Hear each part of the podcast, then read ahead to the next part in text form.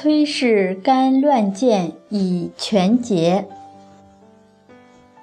唐朝赵元凯的妻子崔氏，那时候正好遇上了河北大乱，夫妇都逃离居所，以避兵乱。结果崔氏被士兵抓到，而放了她丈夫，因为他们想侮辱她。他趁这些贼兵不太注意的时候，抢到了一把刀，竭力抵抗，不让贼兵靠近。贼兵们一怒之下，用乱箭把他射死了。假如有人来抓我们的丈夫，我们能不能冲上前？说能的确实不是很多。当然了，做丈夫的也应该想想。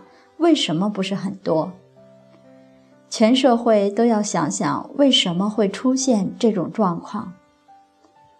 钟博士讲《女论语》的时候，说到美国的一个女博士刚刚新婚，为了丈夫存活，她舍了自己的生命。俩人吊在悬崖边一根只能承一个人重量的树藤上。眼看那藤一直噼里啪啦地往下松动，最后她选择了跳崖，把丈夫留下。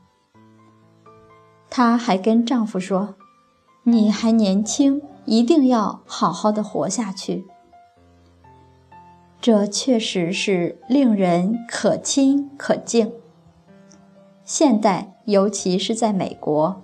还有这样真义的女子非常难得，说明我们一个女子有德行，有这样的义气、义节、节操、忠烈，是和我们的内心的本善相应的，本来如此。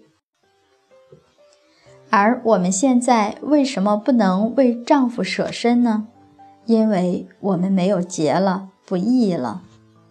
假如我们遇到其他的状况，问问我们的丈夫能不能为我们全身心的付出呢？可能答案也和古人不完全相同，所以我们才有必要一起前来学习德行，因为我们不懂人生命的生灭意义、生的意义和死的意义。所以才会贪生而怕死。如果把生死给参透了，其实实在也没什么，也就放下了。今天呢，也是西方的情人节。实际上，什么是真正的情人节？什么是真正的情人？一定是有真正的、有真爱的。夫妻在境界面前，在危难之际，能够为彼此舍身、舍去一切的这种真感情，才是最令人珍惜的。以此故事也献给全天下的夫妇，愿家庭好合。夫亦复得，遍满这个世间。